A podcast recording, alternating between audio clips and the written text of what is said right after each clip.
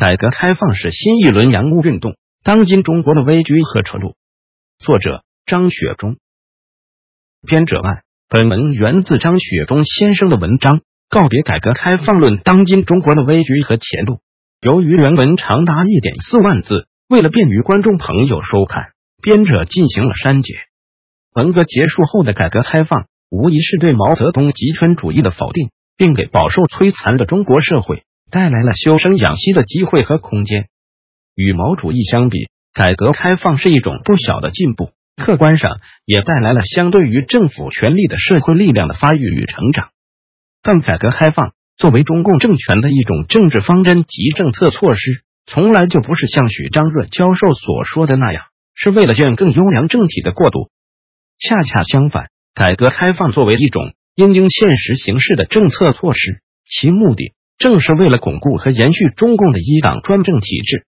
最初的改革开放，客观上是对社会的松绑。而政治压迫的放松，又会让人们期盼更文明、更民主和更自由的政治体制。这就是八九学运发生的社会背景。但以邓为首的中共政权对学运的镇压，却无可置疑的向全世界表明，改革开放从来就不包含逐步建立自由民主政体的议程。有意思的是，今天仍在高声颂邓的意见人士，都要刻意忽略他一生中所做出的最重大政治决策。即决定对学生运动进行军事镇压，这一镇压不但结束了一次以自由民主为诉求的爱国学生运动，而且也断送了一次中国政治和平转型的机会。其实，无论是从官方的公开宣誓，还是从决策者的内部商讨来看，在过去几十年中，从没有哪个中共实权人物曾经想过要在中国建立优良的现代的政体。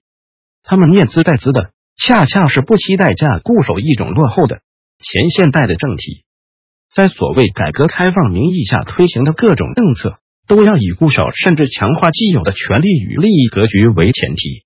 一种由少数人垄断且不受约束的权利，是必然会日益腐败的，其负面效益也会日益显现。今天还在鼓吹改革开放的人，喜欢将二零一二年视为一个分界线，并将此前的三十几年。描绘的特别宽松和美好，但诸如稳定压倒一切、党的事业高于一切等完全不讲伦理底线的口号，都是在二零一二年之前就盛行已久的。目下，中国庞大而无孔不入的内部维稳体系，以及依靠警察治国的施政机制，也都是在二零一二年之前就已建立和完备了。任何诚实的人都无法否认，当今中国面临的种种危机和问题。或者说，政府机构的普遍腐败和社会治理的全面溃烂，并不是二零一二年之后才有的事。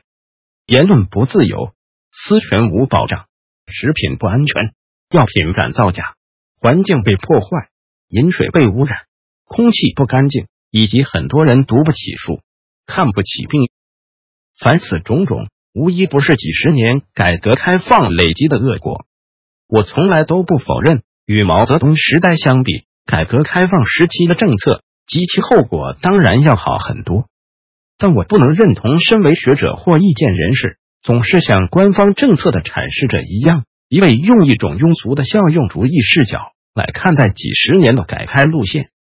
即使将个人权利保障和公众政治参与等较为抽象的问题先放到一边，只是从实际的政策后果来看。今天的中国也已到了反思和告别改革开放的时候，而不是像有些人主张的坚持和保卫改革开放。经过几十年所谓的改革开放，到头来中国人连安全的食品都吃不上，连可靠的疫苗都用不上，连干净的空气都吸不上。如果还要再将这样的改革开放继续下去，那是不是要弄到中国人都灭绝了才罢休？说到这里，我是希望大家注意。为改革开放张目的庸俗的效用主义话语本身就是没有说服力的，因为任何国家的任何一项政策措施都会有一些人从中得益，另一些人却从中受损，甚至同一群人在某一方面或某一时段得益，在另一方面或另一时段受损。如果那些得益的人可以主张继续这项政策，那些受损的人为什么就不可以主张放弃这些政策呢？在过去几十年中，很多妇女因为计划生育政策的实施，像家畜一样被强制结扎或引产，不少人甚至因此而丢了性命。很多人的耕地被强占，也有很多人的房屋被强拆，并且没有得到正当的补偿。很多矿工在缺乏安保措施的矿井中遭遇矿难而丧生，他们遇难的消息甚至不被允许为公众知晓。很多人在恶劣的工作环境中患上了职业病，他们的维权之路。却举步维艰，亿万背井离乡的民工为这个国家的经济增长流尽了血汗，但却一直在自己的国土上被歧视、被驱赶。他们的子女也因城乡隔离制度而无法跟在父母身边学习和生活，从而沦为孤独、悲惨和身心难以健康成长的留守儿童。很多孩子因食用有毒奶粉或其他有害食品而患病或丧生，起而维权的家长却被打压。被判刑，时常有中小学的女学生遭受老师、校长以及地方公务人员的奸污，但作恶的衣冠禽兽并不一定会受到及时和公正的法律惩罚，倒是那些披露真相的媒体从业人员被迅速整肃，那些受害者的父母被严密维稳，整整一代的大学生因为参加学运，一直被当局视为异己，长期过着政治贱民般的生活。很多热心社会公益。和追求自由民主的人受到政治迫害，被长期关押和秘密审判。所有这些在过去几十年里被凌辱、被损害的人，为什么还要拥护所谓的改革开放？必须采用权力和规则的话语，我们才可能对公正的评判改革开放的得失。一旦采用权力和规则的话语，我们不但可以对过去的改革开放进行公正的、令人信服的评价。而且还可以更好的看清当前中国的境况，甚至还可为这个国家构想一个更合理、更可靠和更清晰的愿景。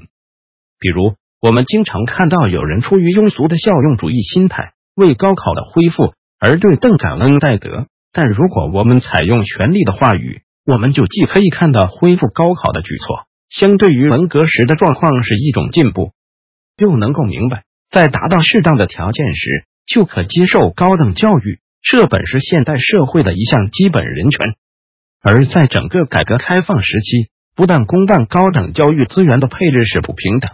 不公正的，而且政府对私人办学的限制，还人为的剥夺了一代又又一代人接受高等教育的机会。更不用说在国民教育中长期实施的政治洗脑了。又比如，改革开放时期有限容许和保护私有财产及私营经济。这与改开前相比，当然是一种进步。但如果我们意识到个人的财产权和营业权本来就是一项基本人权，我们也能看到，在改革开放时期，人们的财产权和营业权仍未得到政府足够的尊重和保护。公权力侵犯这些权利的做法仍极其常见和普遍。我想这几个例子已足够说明问题了。事实上，一旦我们开始采用权力和规则的话语，我们不但可以超越不同人群的不同主观感受，对改开政策进行客观而公正的评价，而且还可清楚的看出几十年的改革开放是如何造成当今中国的种种危机和问题的。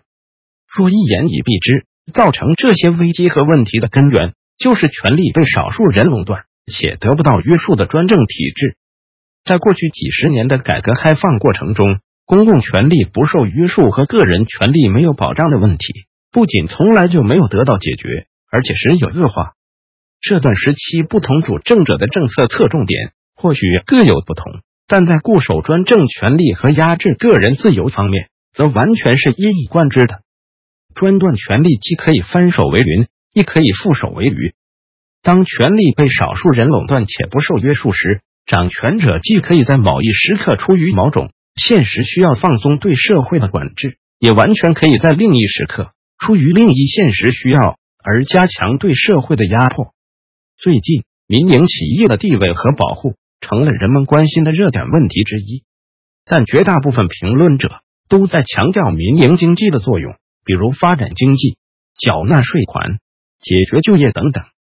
这种庸俗的效用主义论调，一方面不必要的拔高了民营企业的道义地位。因为没有谁是为了发展经济、缴纳税款或解决就业而开办企业的，大家都是为了赚钱而做生意。至于提供就业，也不过是做生意需要使用他人的劳务而已。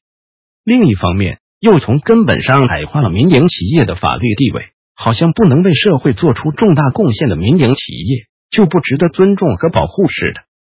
若是采用权利和规则的话语来分析，就很容易看清问题的实质。民营企业的开办与经营，不过是个人行使财产权、营业权等基本权利的表现与结果而已。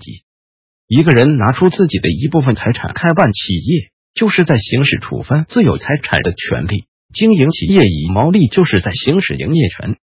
在现代社会，财产权和营业权本是每个人都应可靠享有的基本权利，因此，无论在政治上还是在法律上，都不能将民营企业经营者视为一个特殊的群体或阶层，因为任何人只要愿意，都随时可以成为或停止成为民营企业经营者。假如一个国家的体制是建立在个人权利的基础上，是以承认、尊重和保障个人基本权利为指归的，这意味着政府权力得到了宪政规则的严格限制和约束，那就根本不存在要不要保护民营企业的问题。人们甚至可以说，民营企业都不会成为一个专门而重要的名词，因为在通常情况下，企业就应该是民营的，国营企业才应该是一种例外。并应被限制在极其有限的范围内。但假如情况不是这样，假如宪政规则付诸阙如，政府权力得不到约束，个人权利得不到保障，那么就算将民营企业的作用强调到天上去，也不可能真正消除民营企业经营者的不安全感。过去几十年的改革开放路线，一直就是以一种公共权力缺乏约束、个人权利缺乏保障的政治体制为基础的。一旦看清楚了这一点，我们就很容易明白，这几十年的不同阶段虽有不同的政策侧重，但他们背后的政治权力逻辑却完全是一致的。在改革开放的前一阶段，民营经济得到更多的容许与鼓励，既是为了补助文革导致的国民经济崩溃的危局，也是因为当时的政府规模仍然比较小，政府对社会经济资源的汲取，在客观上也处于一个相对较低的比例水准。但不受约束的权利必然是要寻租的，也必然是要腐败的。可以说，权力寻租现象从改革初期的价格双轨制起，就一直伴随着改革开放的全过程。一旦政府权力可以用来寻租和获利，那么不但掌权者的胃口会越来越大，而且还会吸引越来越多的人利用各种门路进入政府。随之而来的就是政府规模的不断膨胀和无限扩大的。这样的趋势一旦达到某个临界点，社会生产和国民经济增长的速度就跟不上政府盘剥及消耗社会资源的增长速度了。到这个时候，包括民营企业家在内的社会各阶层，除了那些可用权力来攫取财富的人，都会觉得日子越来越难过了。改革前期权力的相对收缩，以及对社会的松绑，与后期权力的扩张，以及包括国进民退。税负加重等现象在内的对社会的挤压，其背后的政治逻辑与权力运作机制是完全一样的。我们甚至可以说，改革后期的各种挤压和收紧政策，完全是改革开放路线自然而合乎逻辑的结果。在改革开放路线下，政府给予社会一定的经济活动空间，但严禁任何人挑战被少数人垄断的政治权利，也从未考虑。建立保障公民基本权利的宪政规则，由此导致的后果是，经济增长是与压制个人自由、践踏公民权利相伴随的。这种经济增长模式必然会带来贫富差距悬殊、环境破坏严重、社会治理溃败等问题。同时，政府规模超常膨胀，公共权力全面腐败，税费负担不断加重。政府权力对市场的干预与扭曲不断加强，最终使得社会经济资源再也无力承受政府的盘剥，从而引发全面的财政危机。可以说，当前的政府财政危机以及各方面的社会危机，都是几十年改革开放路线不可避免的后果。那些以二零一二年为分界线，并将此前的三十多年描绘得特别美好的人，很有必要扪心自问一下。人们在二零一二年之后面临的种种社会危机，有哪一个不是在二零一二年以前就已经存在的？有哪一个不是几十年改革开放留下的后果？如果将视野放得更开阔一些，就很容易理解中国近年来加强社会压制和拒斥西方影响的政治运作，本身也是改革开放路线合乎逻辑的结果。西方是世界上最早完成现代化的地区，而现代化最核心的一环是政治现代化，即在尊重和保障个人自由的前提下，实行国民自我治理的民主政治。文革后的改革开放，在一定程度上可视为新条件下的洋务运动，其要害是一面向西方学习，引进西方的投资、技术、管理和产品；另一方面，却要坚决排斥政治的现代化。这就是为什么当年的四个现代化口号恰恰不能有政治现代化的原因。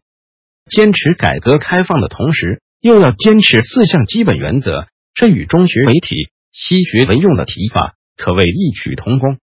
但阉割了政治现代化的发展历程，迟早又会面临一个有限现代化的社会与一个拒绝现代化的专制政体之间的冲突。此时的掌权者又要做出根本性的决策：要么启动政治现代化的进程，要么中断社会现代化的进程。我一直就反对坚持或保卫改革开放这样的主张，无论他是由体制内的人还是体制外的人提出的。对过去几十年的改开路线，恰当的做法是反思和告别，而不是坚持和保卫。用坚持改革开放的主张来解决改革开放路线本身造成的危机及恶果，这在逻辑上说不通，在事实上也行不通。改革开放路线之所以会造成今天的危局，就是因为作为这一路线之基础的政治体制存在根本的缺陷，这种权力由少数人垄断。且不受约束的前现代政体，就是当前中国种种危机和问题的根源所在。回避这一根本症结的任何政治主张或政策建议，都不可能让中国有一个更好的未来。可以说，当前中国最主要的矛盾，就是一个已经部分现代化并希望全面现代化的社会，与一个落后的、完全是前现代的政体之间的矛盾。中国人最需要的不是向后看。不是留恋所谓的改革开放，而是要向前走，要果断的告别改革开放，并努力革新幕下的前现代政体。